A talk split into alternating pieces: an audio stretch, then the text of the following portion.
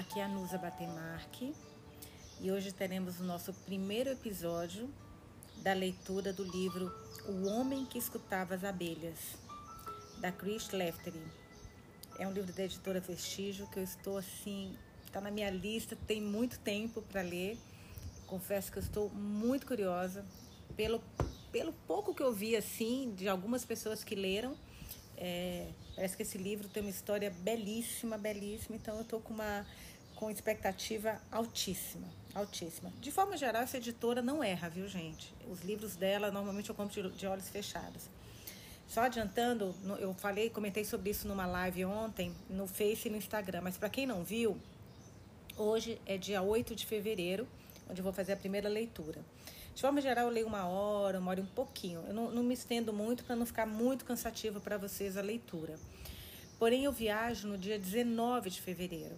E esse livro tem 350, 350 páginas. Eu preciso acabar esse livro até a minha viagem, porque eu não quero viajar é, deixando essa leitura inacabada, ou seja, ficar aí alguns dias sem, sem ler para vocês. É, então, essa, essa leitura de agora vai ser um pouquinho mais longa, tá? Eu acredito que a gente vai demorar aí talvez de uma hora e meia a duas horas. Eu não sei, eu vou começar agora. Eu fiz aqui um, um cronograma do número de páginas que eu vou ler por dia mas eu vou, só vou saber quando a gente estiver lendo quanto tempo vai demorar, tá bom? Então vamos lá. O homem que escutava as abelhas começa assim: O que estão dizendo sobre, os homem, sobre o homem que escutava as abelhas? Isso na página. Não, isso é bem no início, não tem nem página. Tipo, literalmente na primeira página. O que os jornais, pessoas, enfim, todo mundo está falando do livro.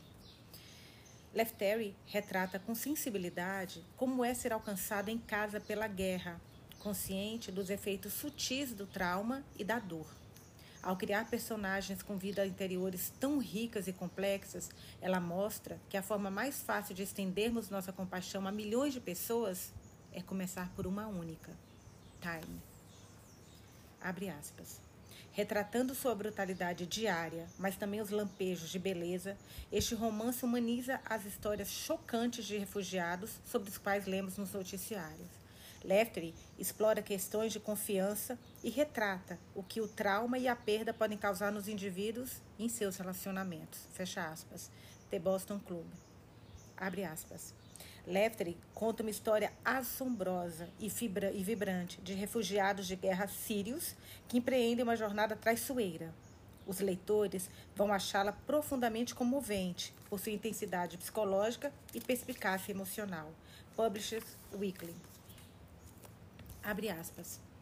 As histórias humanas por trás das imagens do noticiário de refugiados de guerra sírios emergem num romance tão comovente quanto alarmante. A história de Nuri ressoa com autenticidade, desde as imensas crueldades impessoais da guerra até as pequenas gentilezas que ajudam as pessoas a sobreviver a ela. Nuri busca ser o elo mais forte, mas Lefter mostra ao leitor, sutil e lentamente, quão profundas suas feridas também são. Uma trama bem construída e um narrador atormentado, mas envolvente, dão poder a esta comovente história de refugiados sírios. Kirkus Reviews. Abre aspas. Ótimo para clube de livros.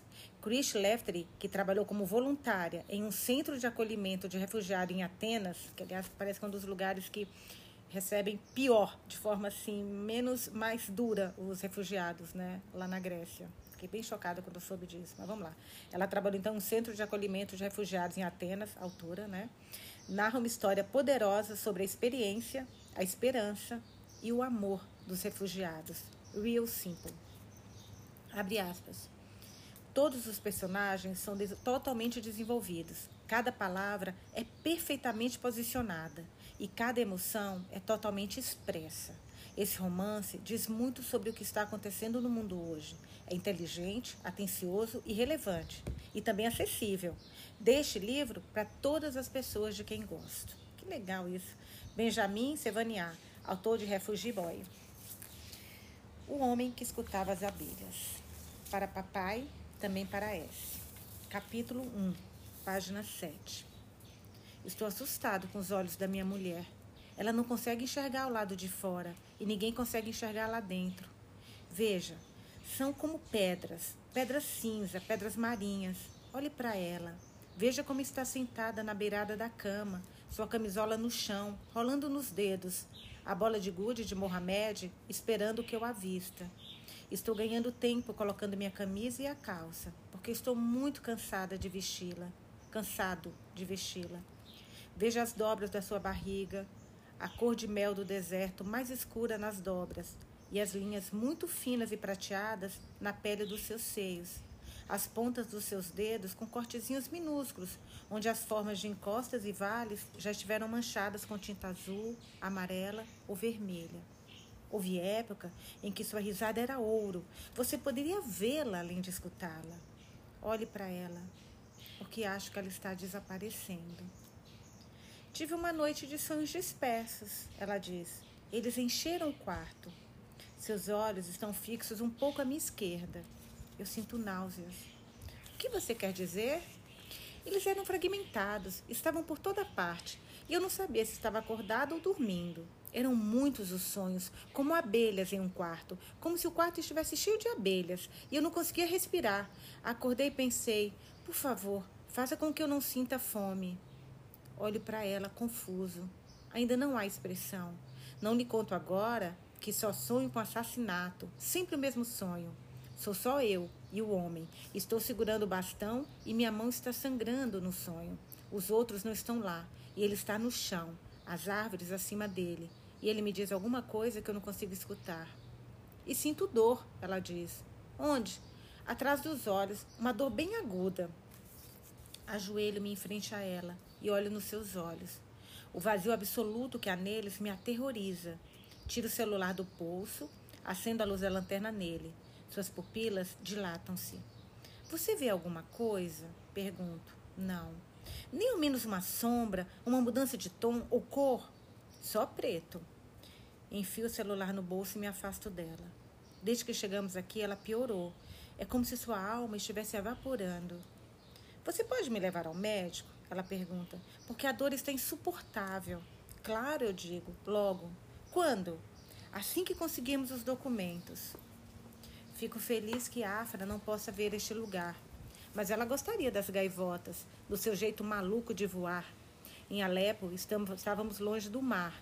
Tenho certeza de que ela gostaria de ver estes pássaros, talvez até a costa, porque foi criada junto ao mar, enquanto eu sou do leste de Alepo, onde a cidade encontra o deserto. Quando Alepo, né? Quando nos casamos e Afra veio viver comigo, sentiu tanta falta do mar que começou a pintar água onde quer que encontrasse. Pelo árido planalto da Síria, há oásis, córregos e rios que desaguam em pântanos e pequenos lagos. Antes de termos Sami, seguíamos a água e ela pintava com tinta e óleo. Existe uma pintura do Geig que eu gostaria de poder rever.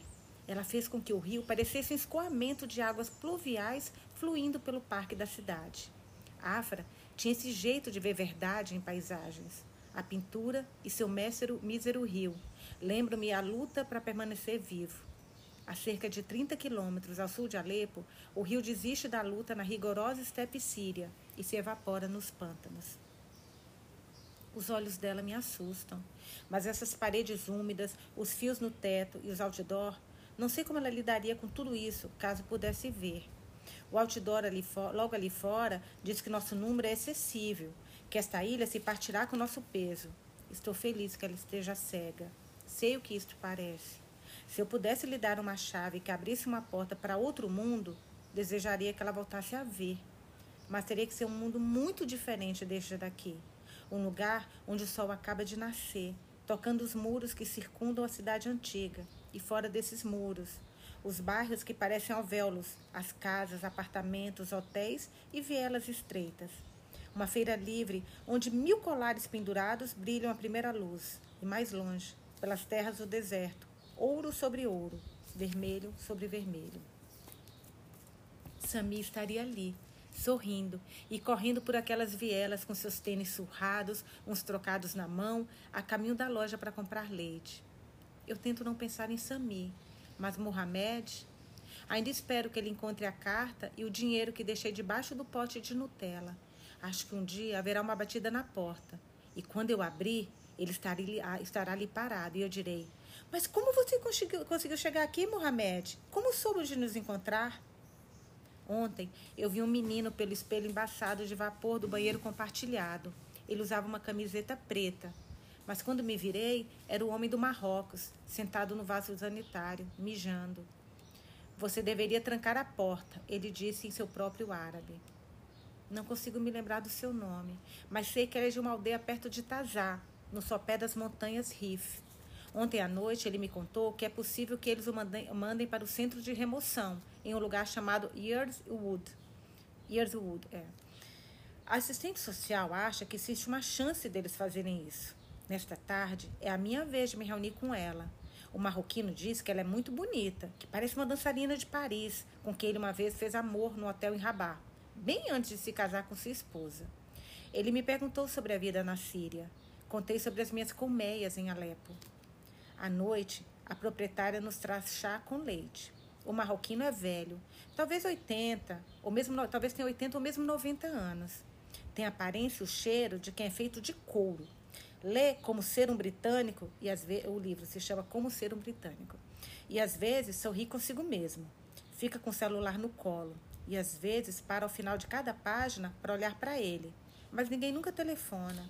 Não sei quem ele está esperando e não sei como chegou até aqui, nem porque fez tal viagem com uma idade tão avançada, porque ele parece alguém à espera de morrer. Ele detesta a maneira como os não muçulmanos ficam em pé para mijar. Existe cerca de 10 de nós neste B&B decadente, junto ao mar. Todos de lugares diferentes, todos aguardando.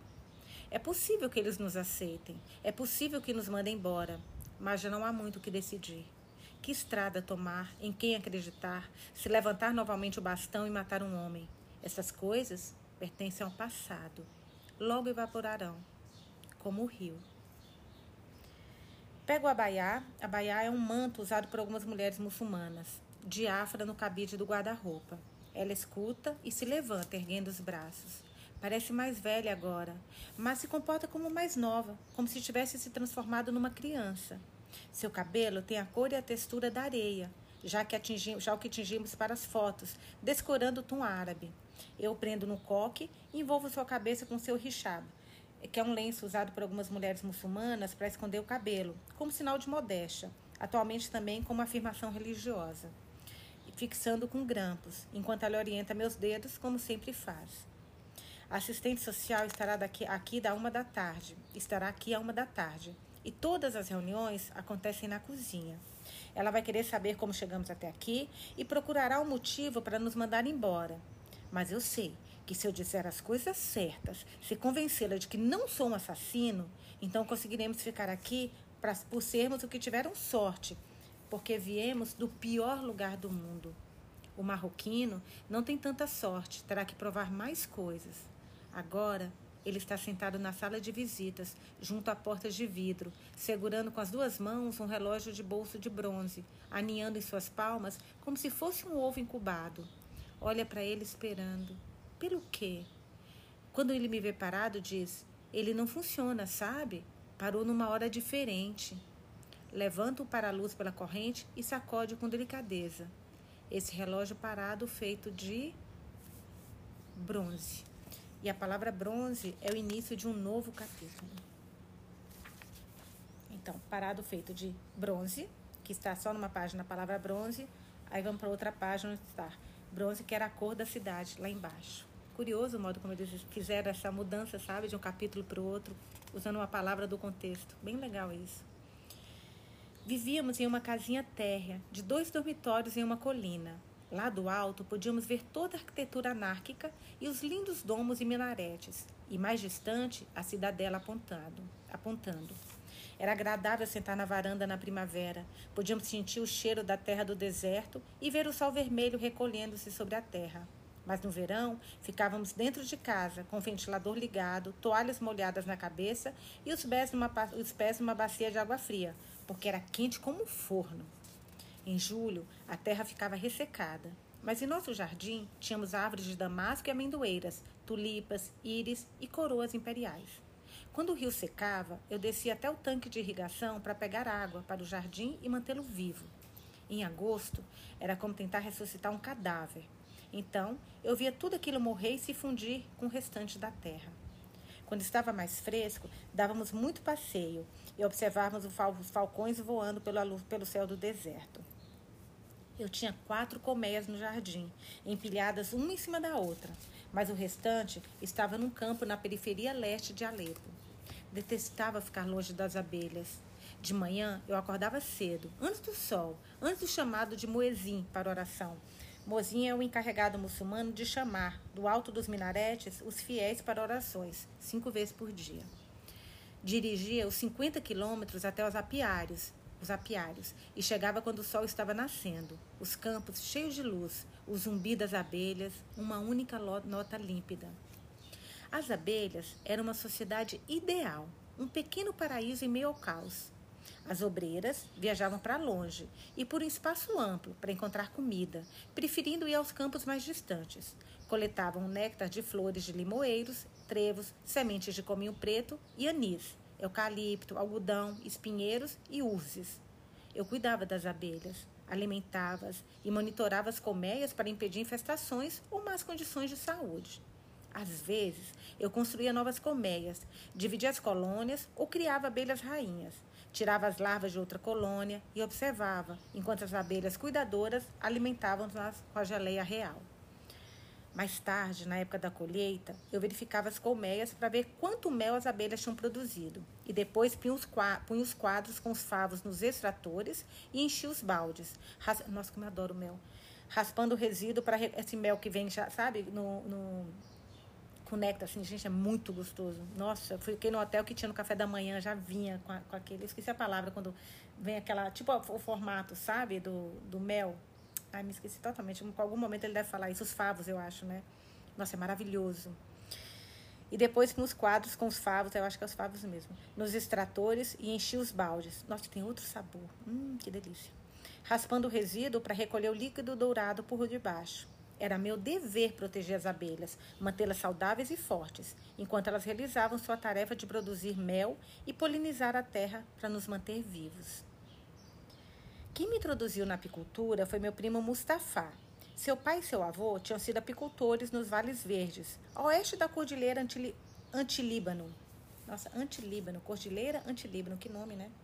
Mustafa era um gênio com coração de menino. Estudou e se tornou professor na Universidade de Damasco, pesquisando a composição precisa do mel. Como eu viajava de lá para cá entre Damasco e Alepo, Alepo, quis que eu administrasse os apiários. Ele me ensinou muito sobre o comportamento das abelhas e como manipulá-las. As abelhas nativas ficavam agressivas com calor, mas ele me mostrou como entendê-las. Quando a universidade fechava para os meses de verão, Mustafa juntava-se a mim em tempo integral em Alepo. Nós dois trabalhávamos duro, muitas horas. No final, pensávamos como as abelhas. Até comíamos como as abelhas. Comíamos pólen misturado com mel, para nos mantermos no calor. Nos primeiros dias, quando eu tinha meus 20 anos e ainda era muito novo no trabalho, nossas colmeias eram feitas de material vegetal coberta com lama. Mais tarde, substituímos os baús de cortiça e as colmeias de terracota por caixas de madeira. E logo, tínhamos mais de 500 colônias.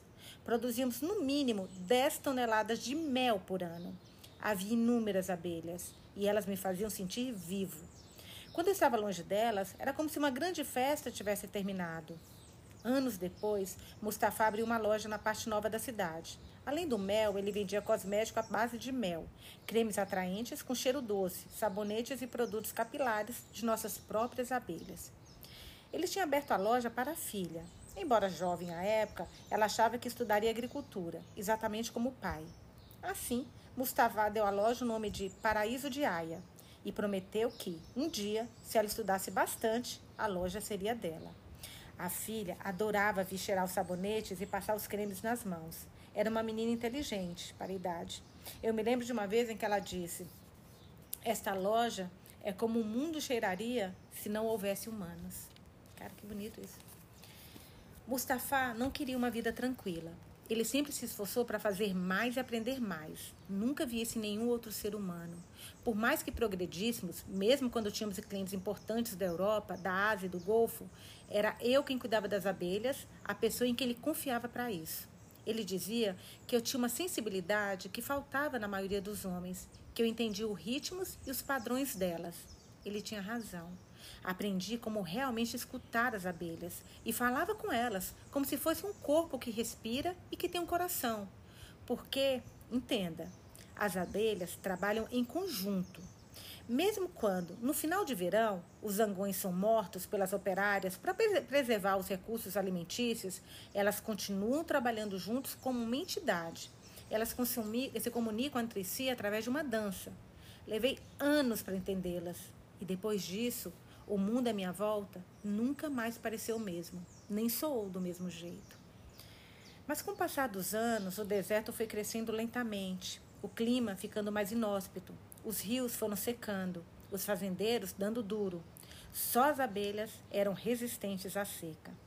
Olhe para essas pequenas guerreiras, Afra dizia nos dias em que vinha visitar os apiários com Sami, uma trouxinha embrulhada em seus braços. Olhe para elas, ainda trabalhando, quando tudo mais está morrendo. Afra sempre rezava por chuva, porque temia as tempestades de areia e as secas. Quando uma tempestade de areia se aproximava, podíamos ver da nossa varanda o céu acima da cidade ficar roxo. E então havia um assobio profundo na atmosfera. E Afra corria à volta da casa, fechando todas as portas, aferrolhando todas as janelas e venezianas. Todo sábado íamos jantar na casa de Mustafá. Dahab e Mustafá cozinhavam juntos. Mustafa pesando meticulosamente na balança cada ingrediente, cada tempero, como se um mínimo erro fosse estragar toda a refeição. Dahab era uma mulher alta, quase da mesma altura que o marido, e ficava do lado dele, sacudindo a cabeça como eu a tinha visto fazer com Firas e Aya. Vamos logo, dizia, vamos logo. Nesse passo vamos comer essa refeição de sábado no próximo sábado. Ele cantarolava enquanto cozinhava e parava de 20 em 20 minutos, ou coisa assim, para fumar. Ficava no pátio sobre a ave florida, mordendo e aspirando a ponta do cigarro. Eu me juntava a ele, mas nesses momentos ele ficava quieto, os olhos cintilando pelo calor da cozinha, os pensamentos em algum outro lugar. Mustafa começou a temer pelo pior antes de mim, e eu percebi a preocupação nas linhas do seu rosto. Eles moravam no andar térreo de um prédio de apartamentos, e o pátio era fechado em três lados pelos muros dos prédios vizinhos, de modo que estava sempre fresco e cheio de sombras.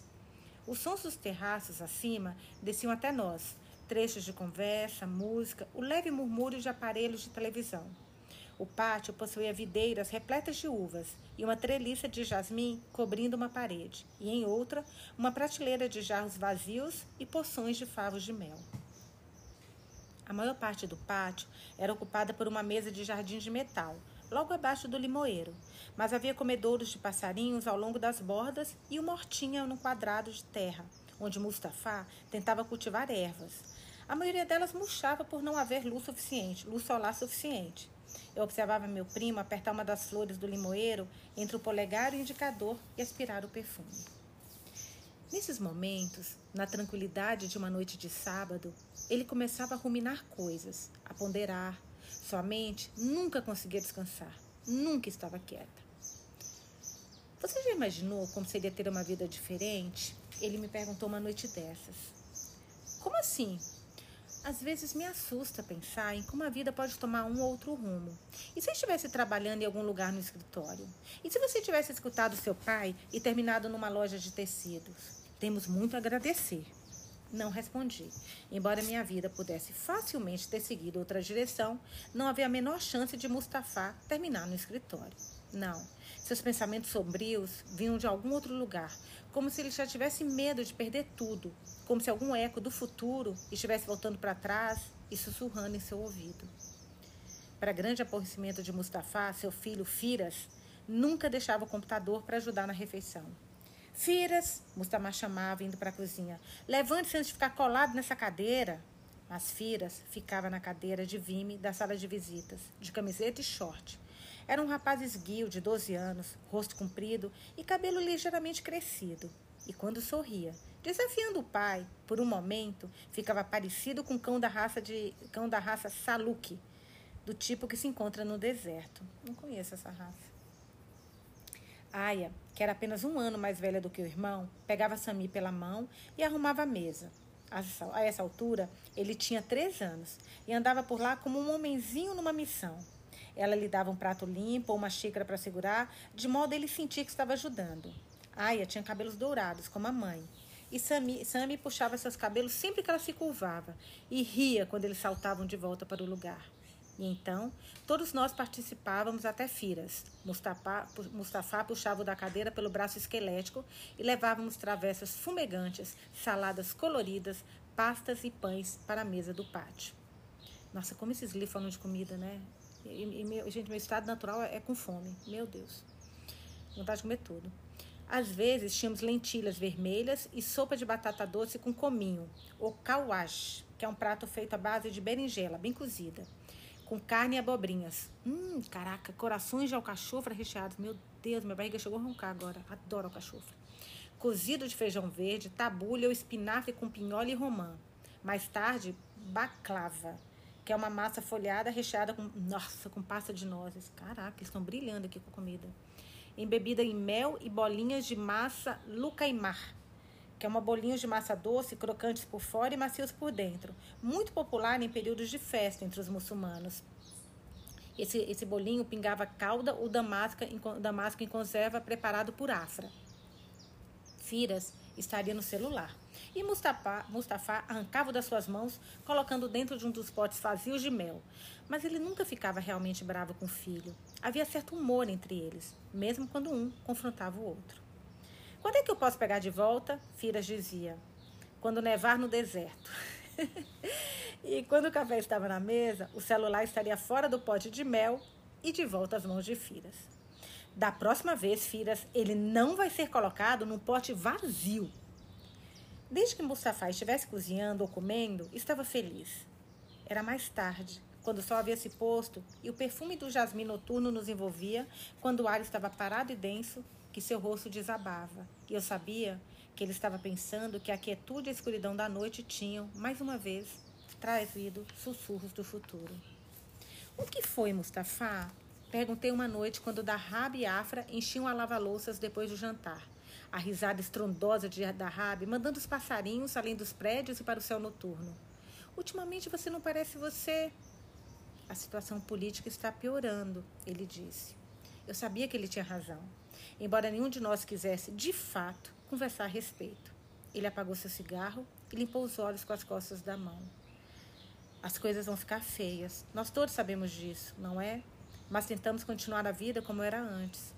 Ele enfiou uma bolinha de massa na boca, como que para provar que tinha razão. Era final de junho, e em março daquele ano, a guerra civil tinha começado com protestos em Damasco, trazendo desassossego, desassossego e violência para a Síria. Devo ter baixado o olhar a essa altura, e talvez ele tenha visto a preocupação no meu rosto, porque quando voltei a erguer os olhos, ele sorria. Vou te dizer uma coisa: que tal a gente criar mais receitas para a Aya? tem algumas ideias. Mel de, mel de eucalipto com lavanda. Seus olhos brilharam e ele começou a considerar seu novo sabonete, chamando Aya para levar seu laptop para fora e assim juntos os dois poderem criar a composição exata. Embora Aya só tivesse 14 anos à época, Mustafa estava decidido a ser seu professor. Aya estava ocupada, brincando com Sami, como meu filho gostava dela. Estava sempre desesperado para ficar perto dela, sempre à procura dela com seus olhos grandes e cinza. Eram da cor dos olhos da mãe, pedra, ou da cor dos olhos de um recém-nascido antes de mudar para o castanho. Só que os deles não mudaram. O dele não mudaram e também não ficaram mais azuis. Sami seguia a Aya por toda parte, puxando sua saia, e ela o levantava bem alto nos braços para lhe mostrar os passarinhos nos comedouros, os insetos e lagartos, lagartos que rastejavam pelas paredes e pelo pátio cimentado. A cada receita, Mustafa e Aya avaliavam os pigmentos e ácidos, os minerais em cada tipo de mel, para criar uma combinação que funcionasse perfeitamente, segundo ele. Então, os dois calculavam a densidade do açúcar, a granulação, a tendência a absorver umidade do ar, imunidade contra deterioração. Eu dava sugestões e eles aceitavam com sorrisos gentis. Mas era a mente de Mustafa que trabalhava como as abelhas. Era ele que tinha as ideias e a inteligência, enquanto eu era quem fazia tudo acontecer. E por um tempo, naquelas noites, com os doces de damasco e o perfume de jasmim noturno, Firas em seu computador, e Aya sentada ao nosso lado, com Sami nos braços, enquanto ele mascava seu cabelo, a risada de Afra e da Rab chegando até nós, vinda lá da cozinha. Naquelas noites, nós ainda éramos felizes. A vida estava bem próxima do normal, para que esquecêssemos nossas dúvidas, ou pelo menos para mantê-las fechadas em algum lugar, nos excessos sombrios das nossas mentes, enquanto fazíamos planos para o futuro. Quando a confusão começou, Dahab e Aya foram embora. Mustafa convenceu-as a ir sem ele. Conforme seus medos começaram a se confirmar, ele fez planos com a maior rapidez, mas precisava ficar um pouco mais para cuidar das abelhas. À época, pensei que ele estava sendo muito precipitado, que a morte da mãe quando ele era criança, o que o assombrara pelo tempo em que o conhecia, tinha de alguma maneira feito com que ele fosse excessivamente protetor em relação às mulheres de sua vida, e como resultado, Dahab e Aya achavam-se entre as primeiras a deixar a região, tendo a sorte de serem poupadas do que estava por vir. Mustafa tinha um amigo lá na Inglaterra, professor de sociologia, que se mudara para lá alguns anos antes por causa do trabalho. E esse homem telefonara para Mustafa, insistindo para que ele fosse para o Reino Unido. Estava convencido de que a situação pioraria. Mustafa deu à mulher e à filha dinheiro suficiente para fazerem a viagem enquanto ficavam na Síria com Firas. Não posso simplesmente abandonar as abelhas, Nuri, disse numa noite, sua mão zorra passando pelo rosto e pela barra, barba, como se ele estivesse tentando apagar a expressão sombria que agora sempre ostentava. Para nós, as abelhas são parte da família. Antes das coisas ficarem realmente ruins, Mustafa e Fira juntavam-se a nós no jantar, à noite, e sentávamos juntos na varanda, observando a cidade lá embaixo, escutando o trondo de uma bomba distante, vendo a fumaça subir para o céu. Mais tarde, quando a situação piorou, começamos a conversar sobre irmos embora juntos, ficarmos à volta do meu globo iluminado, na penumbra, na penumbra do anoitecer enquanto ele traçava com o dedo a viagem que Dahab e Aya haviam feito. Para elas, tinha sido mais fácil. Numa gorda carteira de couro, Mustafa tinha os nomes e números de telefone de vários atravessadores. Percorremos os livros, verificando as finanças, calculando o possível custo da nossa fuga. Logicamente, era difícil prever. Os atravessadores mudavam suas taxas de uma hora para outra, mas tínhamos um plano e Mustafa adorava planos, listas, itinerários. Eles faziam com que se sentisse seguro, mas eu sabia que aquilo era só falatório. Mustafa não estava pronto para deixar as abelhas. Certa noite, no alto verão, vândalos destruíram as colmeias, puseram fogo nelas, e quando chegamos aos apiários pela manhã, tinham virado carvão. As abelhas. Putz, gente, que merda triste, que triste, que triste. Puseram fogo no apiário, gente. Como puderam? Destruíram toda a colmeia. Meu Deus do céu. Puseram fogo nelas. E quando chegamos aos apiários pela manhã, tinham virado carvão. As abelhas tinham morrido e a área estava preta. Jamais vou esquecer o silêncio, aquele silêncio profundo e sem fim. Sem as nuvens de abelha sobre o campo, deparamos-nos com, deparamos com um céu e uma luz imóveis. Naquele momento, enquanto eu estava na beira do terreno, onde o sol se inclinava ao longo das colmeias arruinadas, tive uma sensação de vazio, um nada silencioso que me invadia sempre que eu inspirava. Mustafa sentou-se no chão, no meio do terreno, com as pernas cruzadas e os olhos fechados. Caminhei por lá, esquadrinhando o chão, à procura de abelhas vivas e pisando nelas porque não tinham colmeia nem colônia. A maioria das colmeias tinha se desfeito completamente, mas algumas permaneciam como esqueletos, com os números ainda visíveis: 12, 21, 121. As colônias da avó, da mãe e da filha. Eu sabia, porque eu mesmo tinha dividido as colmeias. Três gerações de abelhas. Mas agora não restava nenhuma. Fui para casa e pus Sami na, Sami na cama, sentando-me por um bom tempo ao lado dele enquanto ele dormia. Depois fui para a varanda e contemplei o céu que escurecia e a cidade inquietante abaixo. No sopé da colina estava o Cake. Na última vez em que vi o rio, ele estava cheio de lixo. No inverno, pescaram os corpos de homens e meninos. Estavam com as mãos amarradas, balas na cabeça. Naquele dia de inverno, em Bustan, Alxar, na região sul, observei-os tirando fora os corpos. Acompanhei-os até uma velha escola, onde eles foram estendidos no pátio.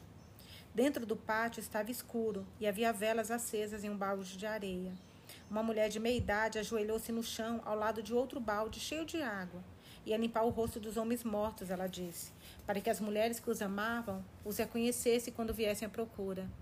Se eu tivesse sido um dos mortos no rio, Afra teria subido uma montanha para me encontrar. Teria nadado até o fundo daquele rio. Mas isso foi antes deles a chegarem. Afra era diferente antes da guerra.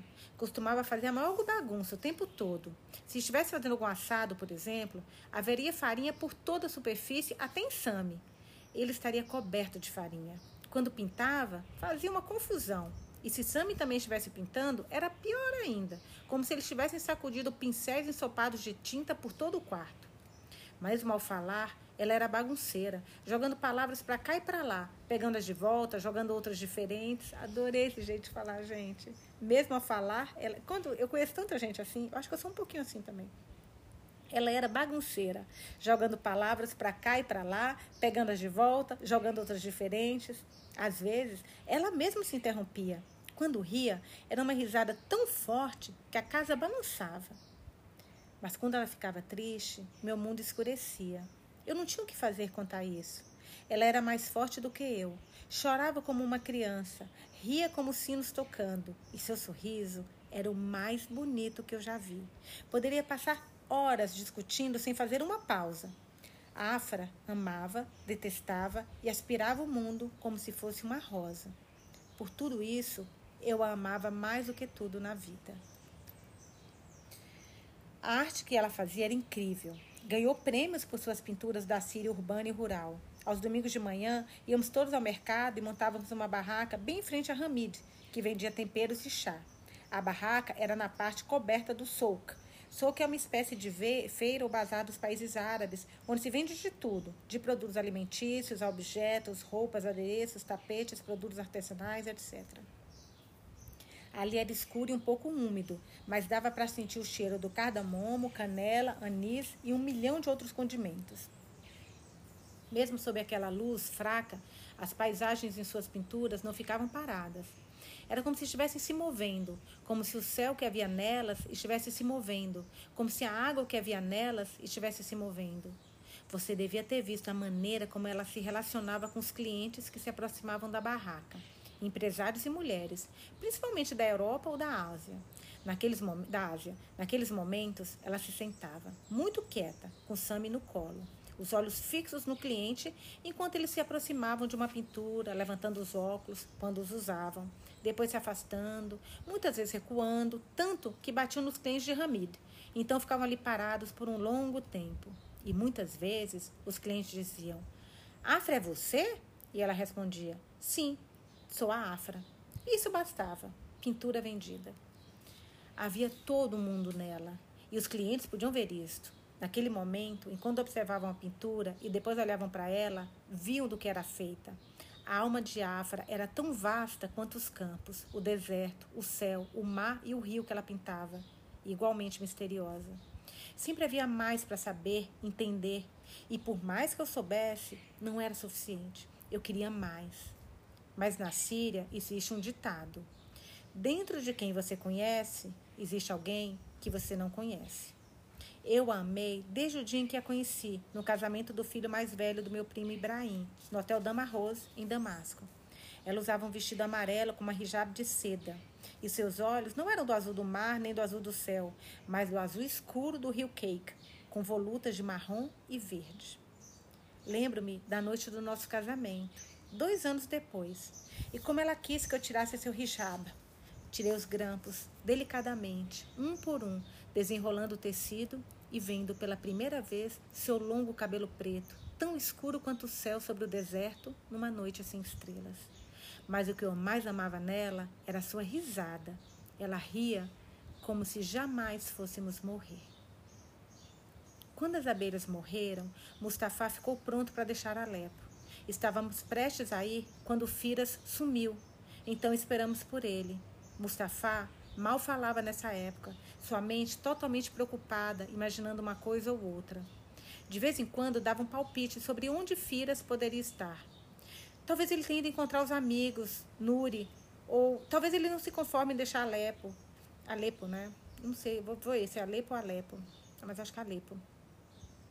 E esteja se escondendo em algum lugar para que a gente fique. Ou uma vez, talvez tenha morrido, Nuri. Talvez meu filho tenha morrido. Nossas malas estavam feitas e estávamos prontos, mas os dias e noites se passaram sem sinal de firas. Então, Mustafa trabalhou em um necrotério, num prédio abandonado, onde registrava os detalhes e a causa da morte: balas, estilhaços, explosões. Era esquisito vê-lo num recinto fechado, longe do sol. Tinha um caderno preto e trabalhava o tempo todo, anotando como um toco de lápis os detalhes dos mortos. Quando conseguia identificar os cadáveres, sua tarefa ficava mais fácil. Outras vezes, anotava um traço marcante, como a cor do cabelo ou dos olhos, a forma particular do nariz, uma verruga na face esquerda. Mustafa fez isso até aquele dia de inverno, quando eu trouxe. Ai, que merda. Putz. Mustafa fez isso até aquele dia de inverno, quando eu trouxe seu filho do rio. Reconheci o adolescente morto nas lajes do pátio da escola. Pedi a dois homens que tinham um carro para me ajudarem a levar o corpo até o necrotério. Quando Mustafa viu Firas, pediu que o deitássemos sobre a mesa. Depois fechou os olhos do menino e ficou por um longo tempo imóvel, segurando sua mão. Fiquei à porta, enquanto os outros homens iam embora, o som de um motor, o carro se afastando. Então baixou uma quietude, muita quietude, e a luz entrou pela janela acima da mesa, onde o menino estava deitado, onde Mustafa, em pé, segurava sua mão. Por um tempo não se ouviu um som, nenhuma bomba ou passarinho, ou mesmo uma respiração. Então, Mustafa afastou-se da mesa, colocou os óculos e afiou o pequeno lápis com uma faca, e sentando-se à mesa, abriu o caderno preto e escreveu: Nome? Ai, putz. Ai, me emocionei, pera. Puta merda. Ai, meu Deus, esse livro vai acabar com o meu emocional. Nome: Meu menino lindo. Causa da morte: Este mundo esfacelado. Nossa Senhora. Desculpa, gente. Só um pouquinho. E essa foi a última vez que Mustafa anotou o nome dos mortos. Exatamente uma semana depois, Sami foi morto. Minha Nossa Senhora Aparecida. Uf, peraí, gente, deixa eu só secar o olho aqui, porque eu fico de óculos, aí sai a lágrima, eu fico com embaçado e eu não consigo ler. Desculpa. Vamos lá. Capítulo 2. Página 31. A assistente social diz que está aqui para nos ajudar. Seu nome, Lucy Fisher. E ela parece impressionada que eu fale inglês tão bem. Conto-lhe sobre meu trabalho na Síria, sobre as abelhas e, as colônias. Mas percebo que ela, na verdade, não me ouve. Está preocupada com os papéis à sua frente. Afra nem ao menos vira o rosto para ela. Se você não soubesse que ela estava cega, pensaria que olhava pela janela. Hoje tem um pouco de sol e ele se reflete das suas íris, o que faz com que pareçam água. As mãos dela estão entrelaçadas sobre a mesa da cozinha e os lábios cerrados.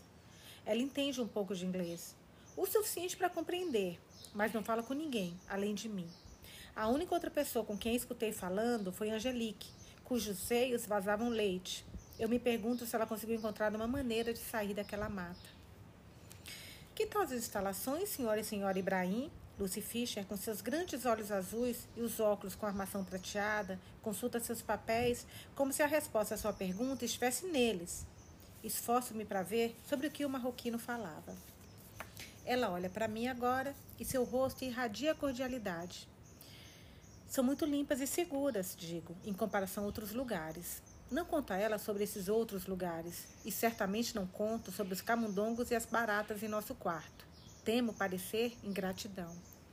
Ela não faz muitas perguntas, mas explica que logo seremos entrevistados por um agente da imigração empurra os óculos para o alto do nariz e me garante, num tom suave e preciso, que assim que recebemos a documentação probatória do nosso pedido de asilo, a Afra poderá consultar um médico sobre a dor em seus olhos. Gente, como é que não libera para a mulher ver um médico? Povo ruim, meu Deus do céu. Imagina dor no olho, gente. O que, que é isso?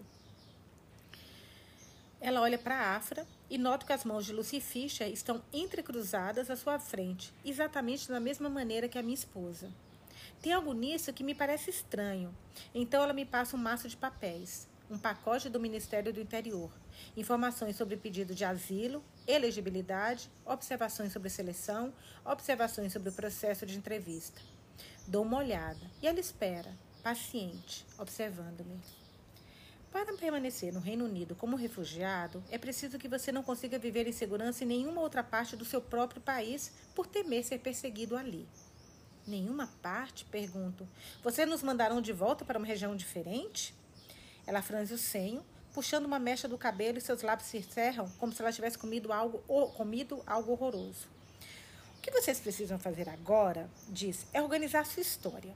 Pensem no que vão dizer ao agente de imigração. Prestem atenção para que tudo seja claro, coerente e tão objetivo quanto possível. Mas vocês mandaram a gente de volta para a Turquia ou a Grécia? O que significa perseguição para vocês? Digo isso mais alto do que pretendia, e meu braço começa a latejar. Esfrego a linha grossa da carne rígida, lembrando-me do gume da faca, e o rosto de Lucy Fischer fica borrado, minhas mãos tremem. Desabotou o botão de cima da minha camisa. Tento manter as mãos quietas. Está quente aqui? Pergunto. Ela diz algo que não consigo escutar. Só vejo que seus lábios se movem. Agora ela está se levantando e posso sentir Afra se mexendo na cadeira ao meu lado. Há o som de água correndo, um rio fluindo, mas vejo uma centelha, como a borda de uma faca muito afiada. A mão de Lucy Fischer girando a torneira, caminhando até mim, colocando o copo em minhas mãos e erguendo até meu rosto como se eu fosse uma criança. Beba água, toda ela. E Lucy Fischer senta-se. Agora posso vê-la claramente. E ela parece amedrontada. Afra coloca a mão na minha perna. O céu estala, está chovendo, chuva torrencial, pior ainda do que Leros, onde a terra estava saturada de chuva e mar. Percebo que ela falou comigo. Escuto sua voz em meio à chuva. Escuto a palavra inimigo. E ela me encara de senho franzido. Seu rosto branco parece afogueado. Como é? Pergunto. Eu disse que estamos aqui para ajudar tanto quanto possível. Escutei a palavra inimigo, digo. Ela joga os ombros para trás e aperta os lábios. Olha novamente para Afra e, na centelha de raiva que acende seu rosto e seus olhos, entendo sobre o que o marroquino estava falando. Mas não é comigo que ela está zangada. Ela não pode realmente me ver. Eu só disse que eu não sou sua inimiga. Agora seu tom de voz é de quem se desculpa. Ela não deveria ter dito aquilo. Escapou, está sob pressão. Noto isso pela maneira com que puxa sua mecha de cabelo mas as palavras ainda ressoam no cômodo, mesmo enquanto ela junta suas coisas, mesmo enquanto ela fala com Afra, que agora balança a cabeça muito de leve para ela, ao menos para reconhecer sua presença. Espero que esteja bem, Sr. Ibrahim, ela diz ao sair. Seria bom se eu soubesse quem era o meu inimigo. Mais tarde, saio para o jardim cimentado e me sento na cadeira sob a árvore. Lembro-me das abelhas zumbindo, do som de paz. Quase consigo sentir o cheiro do mel, flores de limoeiros e anis. Mas isto é repentinamente substituído pelo cheiro oco de cinzas. Há um zumbido, não som coletivo como de milhares de abelhas nos apiários, mas um único zumbido. No chão, junto aos meus pés, há uma abelha. Olhando de perto, vejo que ela não possui asas. Estendo a mão e ela sobe no meu dedo, indo até a palma. Uma mamangaba, roliça e peluda, pelagem muito macia, com largas faixas de amarelo e preto e uma longa língua enfiada debaixo do corpo. Agora ela caminha nas costas do meu pulso, então a levo para dentro e me sento na poltrona, observando-a enquanto ela se aninha na minha mão, preparando-se para dormir. Na sala de visitas, a proprietária nos traz chá com leite. Esta noite está movimentado aqui. A maioria das mulheres foi para sua cama, menos uma que fala baixinho com o homem ao seu lado em faci. Pelo jeito como ela usa seu hijab solto sobre o cabelo, sei que provavelmente é do Afeganistão. O marroquino sorve o, chá, o chá como se fosse a melhor coisa que ele já provou. Estala os lábios após cada gole. Ocasionalmente verifica seu celular, depois fecha seu livro e tamborila nele com a palma da mão, como se fosse a cabeça de uma criança. O que é isso na sua mão? Ele pergunta. Estendo a mão para que ele possa ver a abelha. Ela não tem asas, digo. Desconfio que tem o vírus da asa deformada. Sabe, ele diz, no Marrocos existe uma estrada do mel. Vem pessoas do mundo todo para experimentar nosso mel. Em Agadir, temos cachoeiras e montanhas cheias de flores que atraem pessoas e abelhas. Eu me pergunto, como são essas abelhas britânicas? Ele se inclina mais para perto para dar uma olhada melhor. Ergue a mão como se estivesse prestes a acariciá-la com o dedo, como se ela fosse um cachorro minúsculo, mas muda de ideia. Ela ferroa? Pergunta. É possível. Ele leva a mão para a segurança do seu colo. O que você vai fazer com ela?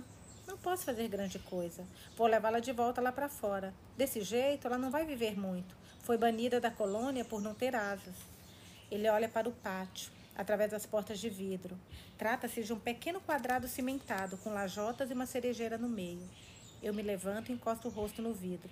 São nove horas e o sol está se pondo. A cerejeira é alta e negra contra o céu em brasa. Agora tem sol, mas em três minutos vai chover, digo. As abelhas não saem na chuva, elas jamais saem na chuva. E aqui chove 70% do tempo. Acho que as abelhas inglesas são diferentes, ele diz. Quando me viro para ele, está novamente sorrindo. Não gosto que ele me ache divertido. Há um banheiro no andar de baixo. Um dos homens foi ocupar o vaso sanitário. Seu jorro no vaso soa como cachoeira. Maldito estrangeiro, diz o marroquino, levantando-se para ir para a cama. Ninguém urina em pé. Sente-se. Saio para o pátio e coloco a abelha na flor de uma urze junto à cerca. No canto da sala há um computador com acesso à internet. Sento, sento-me à mesa para ver se Mustafa me mandou outra mensagem.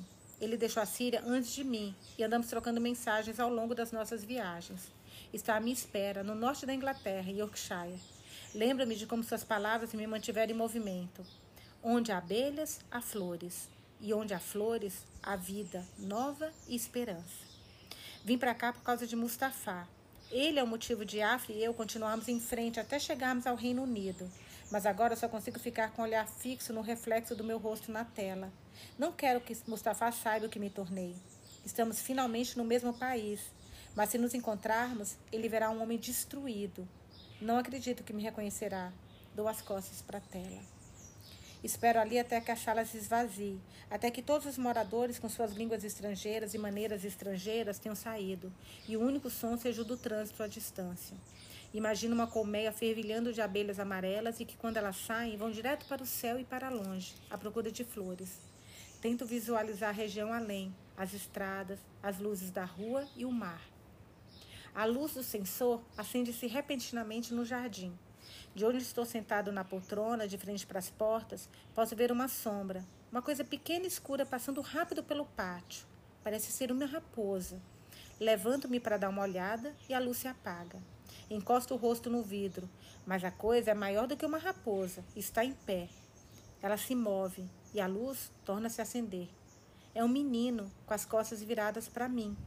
Por um buraco na cerca, ele olha o outro jardim. Bato com força no vidro mas ele não se vira. Procuro a chave e encontro-a pendurada em um prego atrás da cortina. Quando me aproximo, o menino se vira pra, de frente para mim, como se estivesse à minha espera. Opa! Olhando-me com aqueles olhos negros que, é, que eu vejo a linha de baixo, gente, desculpa. Por isso é essa reação. Olhando-me com aqueles olhos negros que me pedem respostas para todas as questões do mundo. Muhammad? Digo baixinho para não assustá-lo. Tio Nuri, ele diz, Veja aquele jardim, tem muito verde ali. Ele sai de lado para que eu possa dar uma olhada. Está tão escuro que não consigo ver nenhum verde, apenas as sombras suaves de arbustos, arbustos e árvores. Como foi que você me achou? Pergunto, mas ele não responde. Sinto que preciso ser cauteloso. Você quer entrar? Mas ele se senta no cimento, pernas cruzadas, e volta a espiar pelo buraco. Sento-me ao seu lado. Tem um litoral aqui, ele diz. Eu sei. Não gosto do mar, ele diz. Eu sei, eu me lembro. Ai, eu tô achando esquisito esse. Eu acho que tem alguma, acho que deve estar imaginando coisas. Eu não acho que é esse Mohamed que tá aqui, gente. Mas vamos continuar. Tô achando que tá, ele tá pensando só sobre isso, sabe? Quando tá esperando alguém. Eu imagino. Vamos ver. Ele está segurando alguma coisa na mão. É branca e posso sentir o cheiro de limões, mas aqui não tem limões. O que é isso? Eu pergunto uma flor.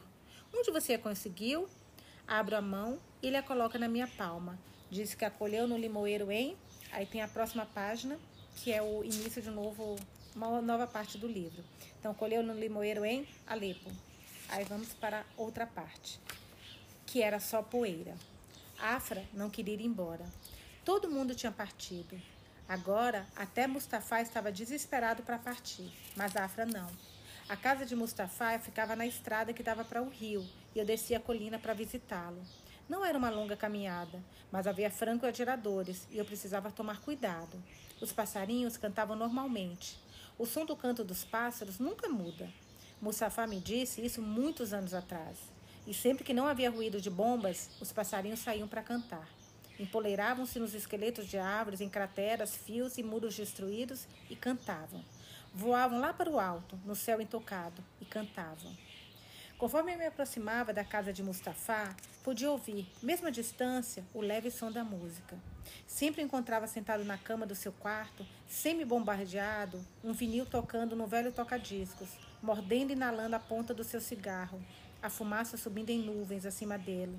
Ao seu lado na cama, um gato ronronando. Mas naquele dia, quando cheguei, Mustafa não estava lá. O gato dormia no lugar onde ele costumava se sentar, sua cauda enrolada ao redor do corpo. No criado mudo, encontrei uma foto de nós dois, tirada no ano em que abrimos nosso negócio em parceria. Estávamos os dois apertando os olhos contra o sol. Mustafa, no mínimo 30 centímetros mais alto do que eu, os apiários atrás de nós. Eu sabia que estávamos cercados por abelhas, embora elas não fossem visíveis na foto. Debaixo da fotografia havia uma carta. Caro Nuri, às vezes acho que se continuar andando, encontrarei alguma luz, mas sei que posso andar até o outro lado do mundo e ainda haverá escuridão. Não é como a escuridão da noite, que também tem a luz branca das estrelas, da lua. Essa escuridão está dentro de mim e não tem nada a ver com o mundo exterior. Agora tenho uma imagem do meu filho deitado naquela mesa e nada poderá fazê-la se apagar. Vejo sempre que fecho os olhos. Agradeço por vir comigo todos os dias até o jardim se pelo menos tivéssemos algumas flores para pôr no túmulo dele. Às vezes, em minha mente, ele está sentado à mesa comendo lakhama, que é como a gente conhece o pão sírio. Com a outra mão, ele cutuca o nariz e depois limpa no short. E eu lhe digo para parar de ser como o pai dele. E ele diz: Mas você é meu pai! E ri. Aquela risada. Posso ouvi-la. Ela voa acima da terra e desaparece a distância com os passarinhos. Acho que isto é sua alma. Agora ela está livre. Ah lá, mantenha-me vivo enquanto for bom para mim, e quando a morte for melhor para mim, leve-me. Ontem saí para dar uma caminhada até o rio e vi quando quatro soldados enfileiraram um grupo de meninos. Vendaram-nos e atiraram neles, um a um, e jogaram seus corpos no rio. Recuei e assisti a tudo isso. Imaginei Firas ali, parado, entre eles. Ai, meu Deus. Meu Deus do céu. O medo em seu Gente, para um pai pensar isso. Para quem é mãe, o pai imagina seu filho. Se coloca na sua posição, você pensando que você está vendo seu filho fazendo isso. E passando por isso. Vamos lá. Não, tem horas que para eu ler eu tenho que meio que quase sair de mim para não. Meu Deus do céu. Vamos lá. É, imaginei Firas ali parado, entre eles, o medo em seu coração, sabendo que iria morrer o fato dele não poder ver o que está acontecendo e só poder ouvir os tiros. Espero que ele tenha sido o primeiro da fila a morrer. Nunca pensei que um dia desejaria isso. Também fechei os olhos, escutei, e entre os tiros e os baques de corpos caindo, ouvi o um menino chorando, chamava pelo pai. Os outros meninos estavam calados, temerosos demais para fazer um som. Num grupo, sempre tem uma pessoa com mais coragem do que o resto. É preciso bravura para gritar, para soltar o que existe no coração. Então, ele foi silenciado. Eu tinha um rifle na mão. Encontrei na semana passada, ao lado da rua, carregado com três balas. Então eu tinha três tiros e havia quatro homens. Esperei até eles estarem com a guarda baixa, até se sentarem à margem do rio fumando cigarros e colocando os pés na água onde haviam jogado os corpos. Cara, que filhas da. Ai, que ódio. Muito bem, mandou muito bem. Minha pontaria foi boa. Acertei um na cabeça, um no estômago e o terceiro no coração. O quarto homem ficou em pé e ergueu as mãos para cima. E quando percebeu que já não me restavam tiros, partiu para sua arma e eu corri. Ele viu meu rosto e eles vão me encontrar. Preciso partir esta noite. Preciso chegar até Dahab e Aya. Não deveria ter esperado tanto para partir, mas não queria ir sem você e abandoná-lo aqui no inferno do que amigo, né? Que legal. Não posso estar, esperar aqui para me despedir. Você precisa convencer Afra a partir. Você é compreensivo demais, sensível demais. Isso são qualidades admiráveis quando se trata de trabalhar com abelhas. Mas não agora. Vou para Inglaterra encontrar minha mulher e minha filha. Saia deste lugar, Nuri. Ele já não é nossa casa. Agora, a é como o cadáver de um ente amado. Não tem vida nem alma. Está cheia de sangue podre. Lembre-me da, primeira, lembro-me da primeira vez em que você veio até os apiários de meu pai nas montanhas e ficou ali parado, cercado de abelhas, sem equipamento de proteção, cobrindo os olhos com, a mãos e você, com as mãos e você me disse: Mustafa, é aqui que eu quero estar. Mesmo sabendo que seu pai não ficaria feliz. Lembre-se disso, Nuri. Lembre-se da força que você teve então. Pegue Afra e venha ao meu encontro. Mustafa. Sentei-me na cama e chorei. Solucei como uma criança. A partir daquele dia, trago a fotografia e a carta no bolso. Mas Afra não queria partir. Então eu saía todos os dias e explorava as ruínas à procura de comida e voltava com um presente para ela. Encontrava muitos fragmentos estranhos, peças quebradas ou não, da vida das pessoas. Um sapato de criança, um coleira, uma coleira de cachorro, um celular, uma luva, uma chave. Interessante achar uma chave quando não há portas para abrir. Pensando nisso, ainda mais estranho era achar um sapato ou uma luva quando já não existe mão ou pé para calçá-los. Eram presentes tristes. Mesmo assim, os oferecia a ela. Colocava-os no seu colo, esperando uma reação que nunca veio, mas continuava tentando. Era uma boa distração. Todos os dias eu saía e encontrava uma coisa nova. Um dia encontrei o melhor presente de todos, uma romã o que você viu? Ela me perguntou quando parei junto à porta. Estava sentada na cama de armar, onde Sammy costumava dormir, de frente para a janela, com as costas para a parede. Lembrou-me um gato em seu hijab preto, preto, aquele rosto branco petrificado e grandes olhos cinza. Nem o mínimo de expressão. Eu só conseguia entender como ela se sentia pela sua voz, ou quando ela beliscava sua pele com tanta força que sangrava.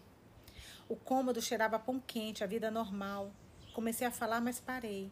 E ela virou o ouvido para mim com uma leve torção da cabeça. Vi que ela tinha voltado a fazer pão. Você fez kubs? Eu acho que é assim que se fala, tá, gente? Kubs, que é o nome genérico para pão árabe. Perguntei. Fiz para Sami, não para você. Mas o que foi que você viu? Ela disse. Afra, não sou idiota, sabe? Não perdi o juízo. Só queria fazer um pouco de pão para ele. Tudo bem para você? Minha mente é mais perspicaz do que a sua, não se esqueça. O que você viu? A gente tem que fazer isso toda vez? Olhei para ela, entrelaçou os dedos. Então, as casas, comecei, parecem carcaças. Afra, carcaças. Se você pudesse vê-las, choraria. Você me disse isto ontem. E agora o armazém está vazio, mas ainda tem frutas nos engradados onde a Adnãs deixou: romãs, figos, bananas e maçãs. E todas estão podres agora. As moscas, milhares delas, infestando no calor. Mas remexi por lá e achei uma boa e trouxe para você. Fui até ela e coloquei a romã em seu colo. Ela pegou, sentiu sua carne com os dedos, girou-a, apertou nas mãos. Obrigada, disse, mas não havia qualquer expressão. Eu tinha esperança de que a romã fosse sensibilizá-la, Antes, ela passava horas descascando-as e tirando as sementes. Cortava-as ao meio, empurrava o centro um pouquinho para fora, depois começava a bater nelas com uma colher de pau. E quando tingido a vasilha de vidro até o topo, sorria e dizia que tinha mil pedras preciosas. Gostaria que ela sorrisse, mas era um desejo estúpido e egoísta. Ela não tinha nada pelo que sorrir. Seria melhor desejar que a guerra chegasse ao fim. Mas eu precisava de algo em que me agarrar. E se ela sorrisse, se por algum milagre ela sorrisse, seria como encontrar água no deserto. Por favor, me diga, ela não desistia. O que você viu? Eu te contei. Não, você me contou o que viu ontem, não o que viu hoje. E hoje você viu alguém morrer? Sua mente está te pregando peças. É toda essa escuridão. Eu não deveria ter dito isso. Pedi desculpas uma, duas, três vezes, mas seu rosto não mudou. Eu sei pelo jeito que você respirava quando entrou, ela disse. E como é que eu estava respirando? Como um cachorro. Eu estava totalmente calmo, calmo como uma tempestade. Tudo bem então. Quando eu saí da mercearia, eu fiz um pequeno desvio. Queria ver se a Cran ainda estava aqui e peguei a longa estrada que leva a Damasco, logo depois da ribanceira, naquela curva onde aquela caminhonete vermelha costumava parar às segundas-feiras. Ela sentiu com um gesto de cabeça. Podia visualizar tudo agora em sua mente. Precisava de todos os detalhes. Acabei percebendo isso. Ela precisava dos pequenos detalhes para poder ver o quadro por inteiro, de modo a fingir que eram seus olhos que viam tudo aquilo. Ela voltou a sentir com a cabeça, incitando-me a continuar. Então, me aproximei atrás de dois homens armados e entreouvi-os fazendo apostas sobre alguma coisa. Planejavam usar algo para praticar pontaria. Puta, minha nossa senhora. Ai, gente. Vamos lá. Nossa, eu tenho que ler esse livro meio que quase que. Sabe como se fosse uma coisa impessoal assim? Porque, meu Deus. Bom, fazendo aposta sobre alguma coisa. Precisava usar algo para praticar pontaria. Quando concordaram com as apostas, percebi que falavam sobre um menino de oito anos que brincava sozinho na rua. Para ser sincero, não sei o que estava fazendo ali, porque sua mãe deixou. Que roupa ele estava usando? Ela perguntou. O menino de oito anos. Que roupa ele estava usando? Um pullover vermelho e short azul. Era um short jeans. E de que cor eram seus olhos? Não vi seus olhos, imaginei que fossem castanhos. É um menino que eu conhecia? Pode ser, respondi. Eu não o reconheci. E do que ele estava brincando? Tinha um caminhão de brinquedo. De que cor? Amarelo. Ela estava adiando o inevitável, segurando-se no menino vivo o maior tempo possível, mantendo-o vivo. Deixei que ficasse em silêncio por alguns momentos, enquanto ela refirava aquilo em sua mente. Talvez estivesse memorizando as cores, os movimentos do menino. Ficaria com aquilo. Continue, disse ela. Percebi tarde demais, eu disse. Um deles tinha feito a aposta e acertou na cabeça. Todo mundo correu e a rua ficou deserta. Cara, como podem existir pessoas assim, gente? Por favor, como podem existir pessoas assim? Esse cara teve um pai, uma mãe, tem, deve ter uma irmã, sabe? Esse que fez isso, essas pessoas que fazem isso. O que você fez? Não consegui me mexer. A criança estava deitada na rua, não consegui me mexer. Você poderia ter levado um tiro. Não foi um tiro certeiro. E ele, ele não morreu na mesma hora. A mãe dele estava dentro de casa, na mesma rua, e gritava. Ela queria ter ele, mas os homens continuavam disparando na rua, gritavam, gritando, gritavam: Você não pode até seu filho! Você não pode até seu filho! Chorei com o rosto nas mãos, pressionando as palmas contra os olhos. Queria poder me livrar daquilo que eu vi. Queria me livrar de tudo. Em então senti braços à minha volta e o cheiro de pão por perto. Uma bomba caiu na escuridão. O céu se iluminou com clarão e ajudei Afra a se aprontar para dormir. A essa altura, ela sabia se movimentar pela casa, sentindo as paredes com as mãos, palmas abertas, pés arrastando-se e conseguia fazer o pão. Mas à noite, queria que eu a despisse. Queria que eu dobrasse suas roupas, colocasse-as na cadeira junto à cama, onde costumava colocá-las. Tirei seu abaiá, enquanto ela erguia o braço acima da cabeça como uma criança. Removi seu richabe e seu cabelo caiu sobre os ombros. Então ela se sentou na cama e esperou por mim, enquanto eu me aprontava.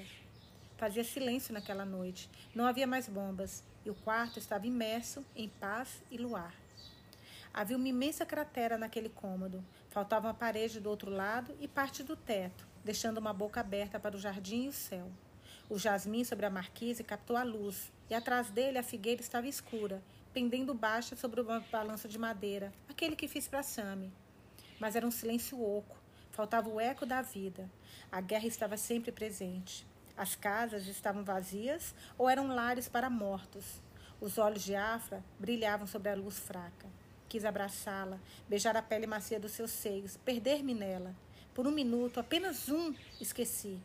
Então ela se virou para mim como se pudesse me ver, e como se soubesse o que eu estava pensando, disse: Sabe, se amarmos alguma coisa, ela, será levada, ela será levada embora. Nós dois nos deitamos, e lá de longe veio o cheiro de fogo, coisas queimadas e cinzas. Embora estivesse de frente para mim, ela não me tocou.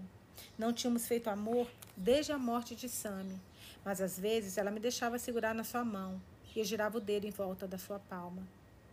Temos que ir, que ir, Afra, eu disse. Eu já te disse, não. Se a gente ficar, se a gente ficar, morreremos, ela disse. Exatamente, exatamente. Agora seus olhos estavam abertos e vazios. Você está esperando sermos atingidos por uma bomba. Se quiser que aconteça isso, jamais acontecerá. Então vou parar de querer. Não vou deixá-lo.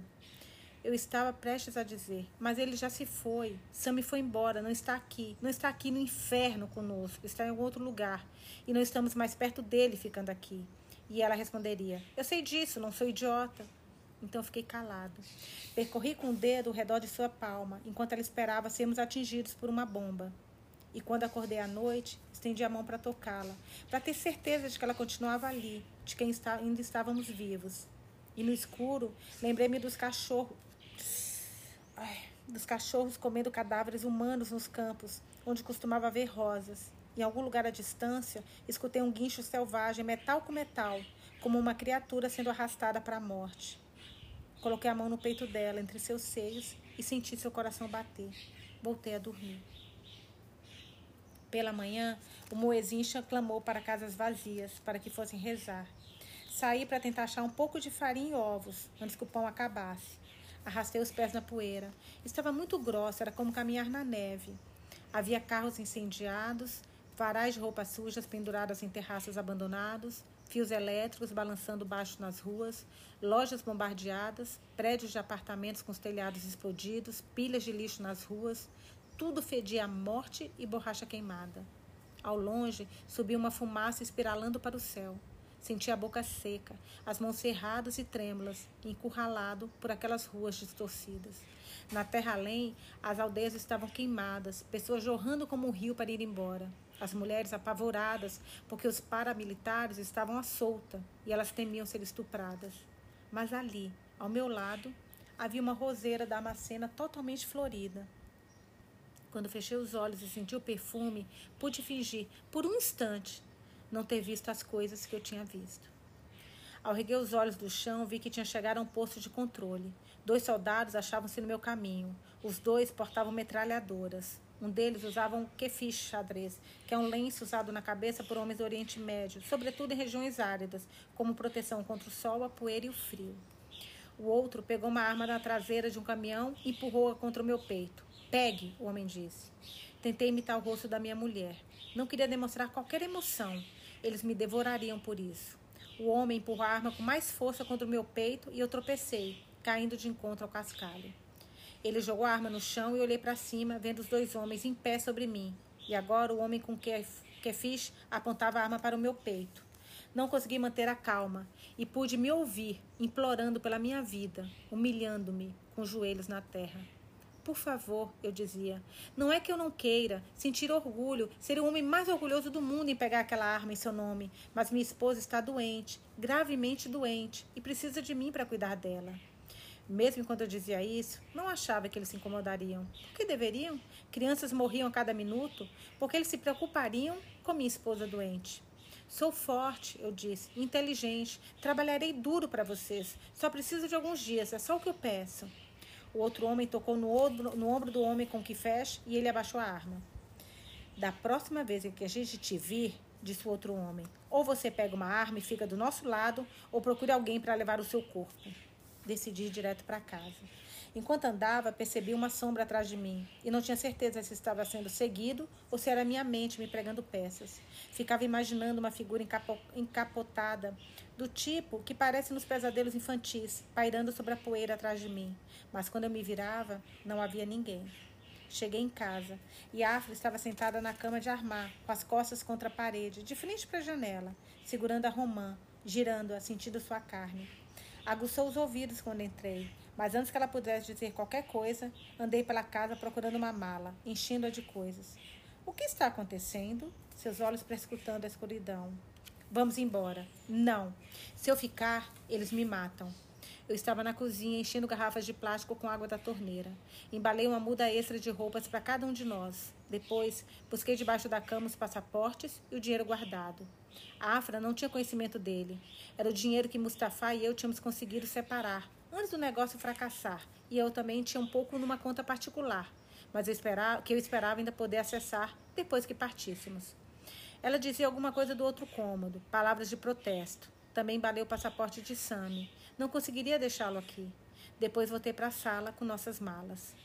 Fui parado pelo exército. Eles puseram uma arma no meu peito. Eu disse: Você está mentindo. Por que isso nunca aconteceu antes? Vai ver que antes havia uma, homens mais jovens por aqui. Eles não me notavam. Não tinham motivos para isso. Nós somos os dois únicos idiotas que sobraram. Eu não vou. Eles vão me matar. Que seja. Eu disse a eles que precisava de alguns dias para cuidar de você. Eles concordaram em me dar só alguns dias. Se me virem de novo e eu não me juntar a eles, vão me matar. Disseram que eu deveria arrumar alguém para levar o meu corpo. Quando eu disse isso, seus olhos arregalaram-se e houve um medo súbito em seu rosto, um medo real. Perante a ideia de me perder, talvez pensando no meu cadáver, ela criou vida e levantou-se. Apalpou o caminho pelo corredor e eu fui atrás, sem fôlego. Então ela se deitou na cama e fechou os olhos. Tentei argumentar com ela, mas ela ficou ali deitada como um gato morto, com seu abaiá preto e o richabe preto, e aquele rosto pétreo que agora eu desprezava. Sentei-me na cama de Sami e olhei pela janela. Vi o céu cinzento, um cinza metálico.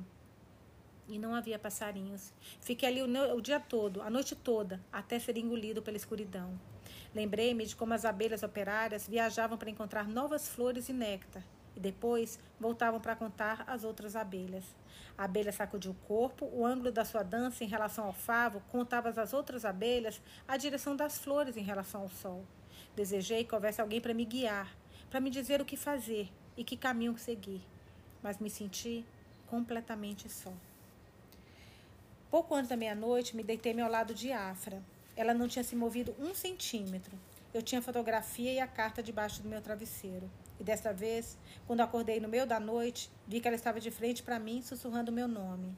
O quê? Perguntei. Escute. Na frente da casa, passos e vozes masculinas. Depois uma risada, uma risada do fundo da garganta. O que eles estão fazendo? Ela perguntou. Saí da cama e fui em silêncio até o lado dela. Peguei na sua mão, ajudando a se levantar, levando até a porta dos fundos e para o jardim. Ela seguiu sem fazer perguntas, sem hesitação. Bati o pé no chão para encontrar o telhado de metal. Depois o deslizei para o lado e ajudei a se sentar ao lado da abertura, com as pernas sobre a beirada, de modo a eu poder entrar primeiro e descê-la. Em seguida, puxei o telhado sobre nós. Nossos pés afundaram em centímetros de água, cheia de lagartos e insetos que tinham feito do espaço sua casa. Eu tinha cavado aquele esconderijo no ano anterior. A Afra passou os braços à minha volta e afundou o rosto na curva do meu pescoço. Ficamos assim no escuro, os dois, cegos. Então, naquela naquela cova feita para dois, no silêncio absoluto, o único som restante na terra era sua respiração. E talvez ela estivesse certa. Talvez devêssemos ter morrido assim, e ninguém precisaria pegar os nossos corpos. Então, uma criatura mexeu-se por lá, junto à minha orelha esquerda e acima de nós. E do lado de fora, moveram-se, coisas moveram-se, quebraram-se, estalaram. Agora, os homens deviam ter entrado na casa. Nossa, ele está com a mala, com dinheiro. Eu podia senti-la tremendo contra mim. Sabe de uma coisa, Afra? Eu disse. O quê? Preciso peidar. Houve um segundo de silêncio, então ela começou a rir. Riu e riu junto ao meu pescoço. Foi uma risada silenciosa, mas todo o seu corpo sacudiu-se com ela e a apertei mais contra mim, pensando que sua risada era a coisa mais linda que restava na terra. Mas por um instante não consegui dizer de fato se ela ainda estava rindo ou se tinha começado a chorar, até sentir meu pescoço molhado de lágrimas. E então sua respiração suavizou-se e ela adormeceu, como se aquele buraco negro fosse o único lugar onde se sentisse segura, onde a escuridão interior encontrava a escuridão exterior. Por um tempinho, eu soube o que significava estar cego. E então as lembranças afloraram, como sonhos, muito ricos em cores. A vida antes da guerra. Afra no vestido verde, segurando Sammy pela mão, ela, ele tinha acabado de começar a andar e bambaleava ao lado dela, apontando para um avião que cruzava o céu frio, o frio ao céu azul. Estávamos indo para algum lugar. Era verão. E ela caminhava na frente com suas irmãs. Ola usava amarela, amarelo, Zeiná rosa. Zeiná agitava as mãos em volta enquanto falava, como era seu costume. As outras disseram, oh, em uníssono, em reação a algo que ela dizia. Havia um homem ao meu lado, meu tio. Pude ver sua bengala, escutar um tum, tum, tum no cimento. Ele me contava sobre seu trabalho. Tinha um café na Velha Damasco e queria se aposentar agora. Mas o filho não queria assumir o negócio. Rapaz preguiçoso e ingrato. Naquele momento, Afra ergueu Sami até o quadril. Depois virou para trás e sorriu. E seus olhos captaram a luz e viraram água. E então, tudo desvaneceu. Onde estavam todas aquelas pessoas agora? Pisquei no escuro. Estava impenetrável. Afra suspirou em seu sono. Perguntei a mim mesma se deveria quebrar seu pescoço, acabar com sua desgraça, dar-lhe a paz que ela queria. O túmulo de Sami estava nesse jardim. Ela ficaria perto dele. Não precisaria deixá-lo. Ela deixaria de se torturar. Nuri, ela disse. Ah, eu te amo. Não respondi, e suas palavras tornaram-se parte da escuridão. Deixei que penetrasse no solo, na terra alagada. Eles vão nos matar? Ela perguntou com um leve tremor na voz. Você está com medo? Não. Estamos muito perto disso agora. Então, ouviram-se passos bem próximos e as vozes ficaram mais altas. Eu falei para você, um homem disse. Eu falei para não deixar ele ir. Prendi a respiração e abracei-a com força para ela não se mexer. Pensei em cobrir sua boca com a mão. Não confiava que ela não falaria, não gritaria. Agora era sua escolha: viver ou morrer. Acima houve movimento, confusão, resmungos, e então finalmente os passos afastaram-se. Só depois que Afra soltou a respiração foi que percebi que ela ainda tinha um instinto de vida.